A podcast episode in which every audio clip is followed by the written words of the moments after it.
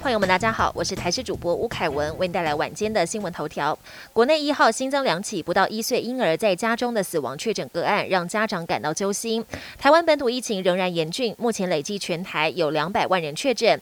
台大公卫教授陈秀熙根据纽西兰疫情曲线推估，本土疫情会在未来一到两周下降，不过致死率还要再等两到三周才会降低。想避免直接和间接的重症死亡，必须靠精准使用抗病毒口服药。和改善医疗量能紧缩，如果这两件事没做好，七月上旬每天死亡人数恐怕会逼近两百人。指挥官陈时中表示，目前整体医疗都有做轻重症分流，加上用药速度变快，应该能避免这样的状况发生。国内有不少确诊者康复之后衍生成慢性的后遗症，有网友分享自己连搭电梯去楼下拿外送再上楼就喘到不行，心跳超快，觉得吸不到空气非常不舒服。还有其他症状，包括头部剧烈疼痛、怕热、胃口变小，甚至嗅觉失调等等，引发不少网友共鸣。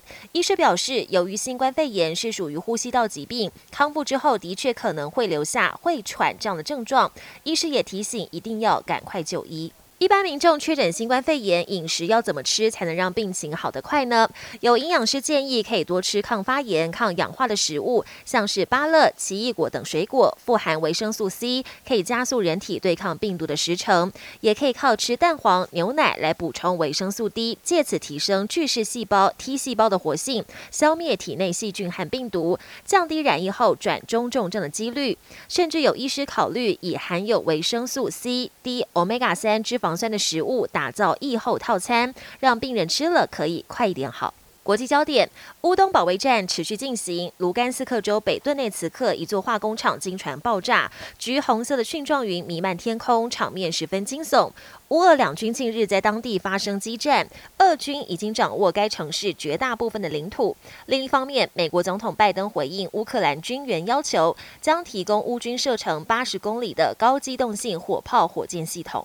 北半球现在进入炎炎夏季，相对的南半球澳洲已经是寒冬。受到南极冷风侵袭的影响，澳洲东南部近日风雪交加，有些地方二十四小时内就下了二十公分的雪，地面积了厚厚的雪，各地都成了银白世界，也正式宣告澳洲的冬天已经来临。寒流吹进白宫，南韩天团 BTS 防弹少年团受邀到美国白宫和总统拜登讨论族群多元以及仇恨犯罪等议题。七人一现身白宫简报室，现场媒体立刻拿手机抢拍。白宫外头也有大批的粉丝争夺偶像风采。而白宫官员透露，BTS 也会在白宫拍摄一些数位内容，制作完成之后将发表在白宫的社群平台，让粉丝相当期待。本节新闻由台视新闻制作，感谢您的收听。更多内容请锁定台视各节新闻与台视新闻 YouTube 频道。